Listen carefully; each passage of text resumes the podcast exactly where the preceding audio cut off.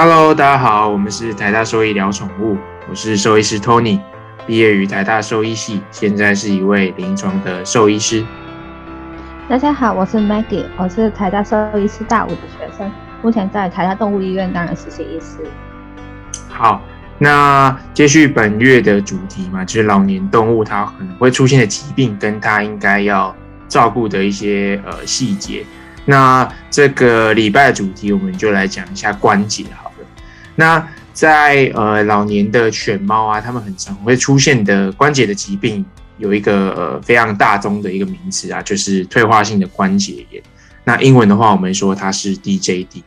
那之所以说，哎，为什么它是退化性的？那就跟它老年的整个发育的过程有关系嘛。就是它以前可能在年轻的时候还不太会有这类的疾疾病发生，但在呃整个年年老的过程中，它慢慢退化，就就会有这些呃退化性的关节炎的可能性会发生。那 Maggie 知道说，哎，这些退化性关节炎它。的这个名字的命名的原因吗？或者是说它好发的一些呃物种有哪一些？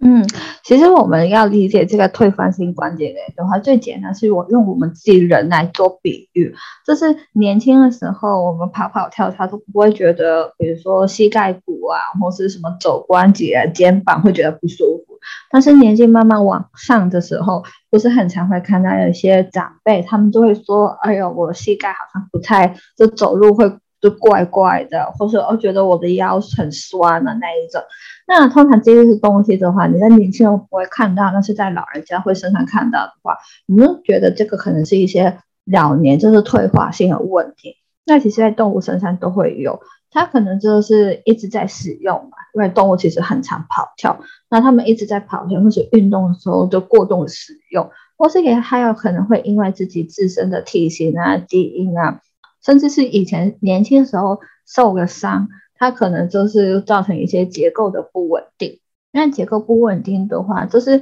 你想象，就是正常它可能使用哈，它可以用个比如说十年。但是如果它是因为以前比如说有水酸过的话，其实它可能用过五年，它就会出现一些临床症状。那我们需要理解到的是，关节跟关节之间是我们关节是骨头嘛？那通常不会说我们直接骨头碰骨头，骨头碰骨头是很痛，而且它就会有。一些就是奇怪声音出来嘛，那所以其实关节跟关节之间会有一些软骨跟关节梁，呃那些液体，这关节之间会有一些润滑液。那这样子的话，就会在我们使用，比如说生长的时候，它会有一个缓冲的角色，就不会让骨头直接碰骨头。但是这个东西它其实是会慢慢就是去偷，就是随着你使用而去，比如说变薄那一种。它使用很长时间的话，它的软骨其实会有些受伤。那那个关节囊液就是那个润滑会慢慢减少。那减少的时候，它的两边骨头直接摩擦碰撞的话，很容易会有一些压迫跟发炎出现。那这个东西的话，当然就是这个关节粘液长减少，这个东西可能跟很多东西有关，比如受伤啊、什么感染啊都会有。但是在老年动物的话，我们就会比较倾向觉得它是退化性的问题，就是因为随着你使用过量，或是慢慢年纪，就是一直使用，一直累累积下来，那个润滑液的量减小，那它的骨头直接碰撞，所以它就会有发生。所以呢，这个东西都会牵扯到它在不同的关节都会有。那学长可以跟我们讲一下，这退化性关节炎，它是只是单一个关节吗？还是它其实是有很多关节都有可能发生吗？嗯，没错，就是如这个疾病的名字所所呃所因嘛，就是关节嘛。那关节其实就是骨头跟骨头之间连接的那个地方，所以其实你身体的各处都有非常多关节的的部位嘛。只要有骨头跟骨头的连接，它其实就是一个有可能会发生呃这些退化性关节炎的部位。但只是说它有它好发的呃部位啦，跟一些犬猫在上呃这些关节上好发部位都不太一样。那在狗狗的话，它们其实蛮常见的啊，就是后肢的膝关节跟髋关节的位置，也就是膝盖跟它大腿骨跟那个骨盆的的交交交界的地方。那除了后肢以外，前肢像好发的地方有肩关节啊，或者是肘关节这类是比较呃好发的位置，所以很常你会看到他们走路的时候，可能步态啊就会不太一样，不管是前肢发生问题，或是后肢发生问题的时候，你就会发现他们的步态其实跟他们正常比较起来，就是呃不知道有哪里怪怪的这样。那猫咪的话，其实它也有呃。退化性关节炎的这个疾病啊，因为很多人都会认为说，哎，这好像是只有狗狗身上才会有的呃这类的疾病，但猫咪其实也是会发生的。那猫咪发生的这些部位，其实跟狗狗也都差不多啦，就是呃前肢的话就是肩关节、肘关节，后肢的话就是髋关节跟膝关节。但呃还是要跟各位就是听众提醒一下，就是只要是骨头跟骨头交接的地方，它都有可能会发生，所以。你的呃，可能掌骨啊，跟你的指骨啊，这些也是关节嘛，这些关节的地方也有可能会发生退化性的关节炎。那再来是说，它顾名思义是退化性嘛，所以大家可能会觉得说，哎，它一定要到年老的时候才会有，其实也蛮不一定的。就是如果他的生活形态或是运动形态都是那种很剧烈啊，或者是平常就会跑跳碰啊这种的的个体的话，它其实来的可能会比呃在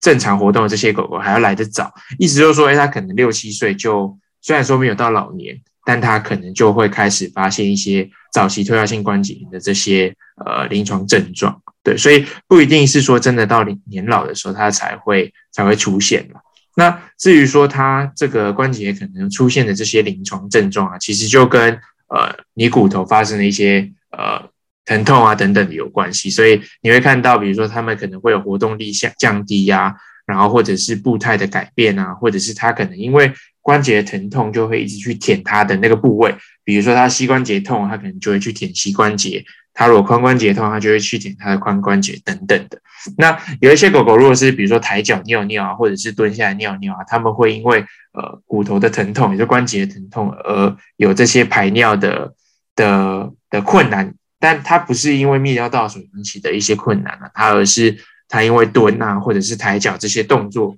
不不方便使用，所以才会有呃这些尿尿的的这些异常出现。那猫咪的话，你就会看到它可能不想要跳了，因为猫咪跟正常来说会跳上跳下嘛，它可能就不想要跳，然后或者是它，你就会看到它也活动力下降啊等等这些呃问题出现。对，那大致上这些动物啦，在就诊的时候，通常都是哎，他们后肢啊，或者是他们前肢啊，怎么走路怪怪的，或者是活动力下降等等，才前来就诊了。那他们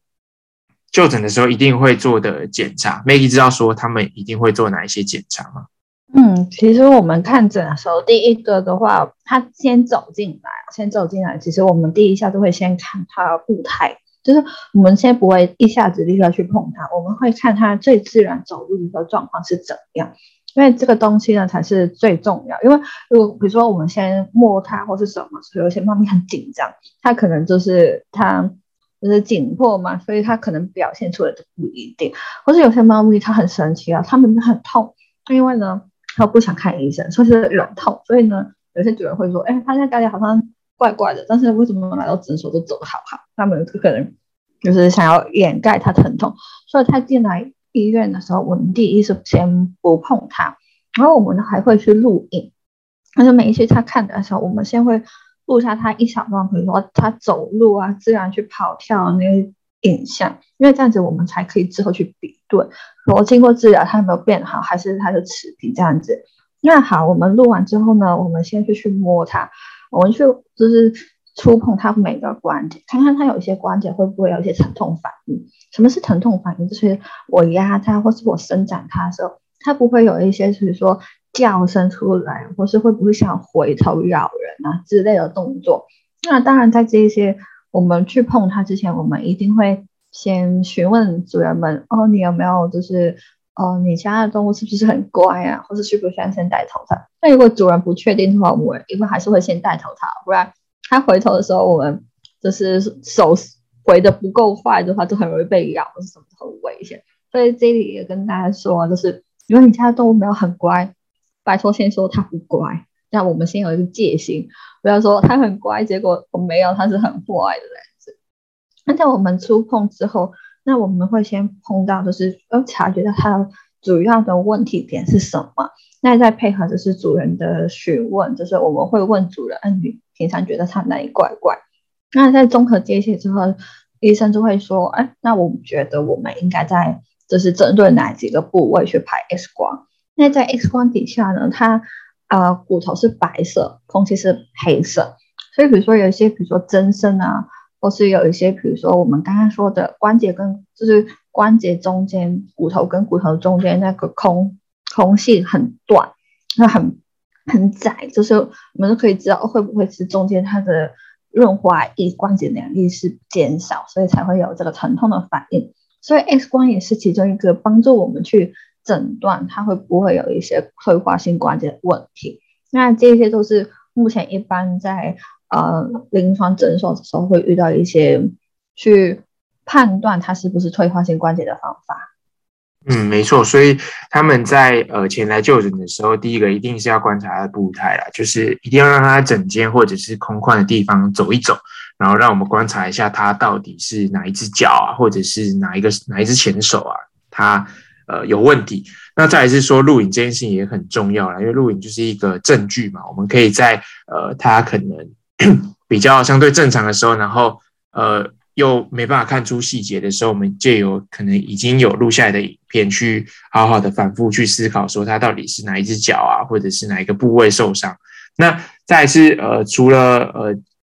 医生自己做以外啦，家人或者是毛小孩的主人，其实可以在家自己时不时就帮他录个影，然后比较一下他的差异，然后在就诊的时候，然后带给兽医师来看，也是一个呃蛮有用的一个资讯啊。对，那再来说，除了看步态以外，我们接下来会做的是骨科学的检查啦，就是去看一下它各个关节啊，它的呃整个伸展啊，或者是整个弯曲的的这些角关节活动的角度的范围啦。那一般来说，在有这些 DJD 啊退化性关节炎的病患，他的关节活动的范围会比正常的犬猫的关节活动来的小啦。所以呃，借由这个，我们可能就可以大致。大致上推测出来，它关节活动的范围是不是有受到影响？那呃，再来是 X 光片也是一定要拍摄的，就是借由骨科学检查，那我们定位说它大概是哪一个部位、哪一个关节受到了影响，那我们就去 focus 在这个关节上面去拍 X 光片。那借由 X 光片的判读，说不定就可以呃诊断它是不是有呃退化性关节炎这件事情。对，那当然是说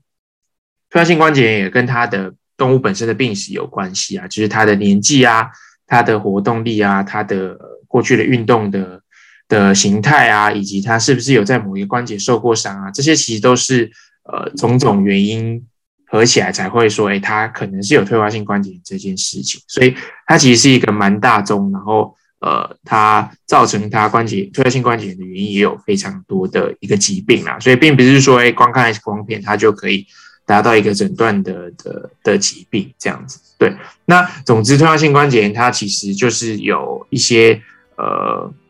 前置因子啊，就比如说运动运动形态过高的动物嘛，或者是肥胖的动物啊，或者是它以前受过伤啊等等这类的的动物，它们其实都有比较高的这些风险啊，会有退化性关节炎的事情会发生。对，